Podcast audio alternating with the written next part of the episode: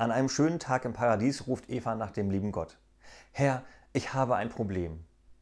Was ist dein Problem, Eva? Herr, ich weiß, dass du diesen herrlichen Garten für mich geschaffen hast, mit diesen wunderschönen Tieren und der zum Schreien komischen Schlange, aber ich bin nicht glücklich. Warum bist du nicht glücklich, Eva? kommt die Frage von oben. Herr, ich bin einsam. Außerdem kann ich keine Äpfel mehr sehen. Gut, Eva, in diesem Fall habe ich eine Lösung. Ich werde dir einen Mann erschaffen. Was ist ein Mann, Herr? Dieser Mann ist eine fehlerhafte Kreatur mit aggressiven Tendenzen, mit einem ausgeprägten Egoismus und der Unfähigkeit, sich einzufühlen oder dir zuzuhören. Alles in allem wird er dir eine schwere Zeit bereiten.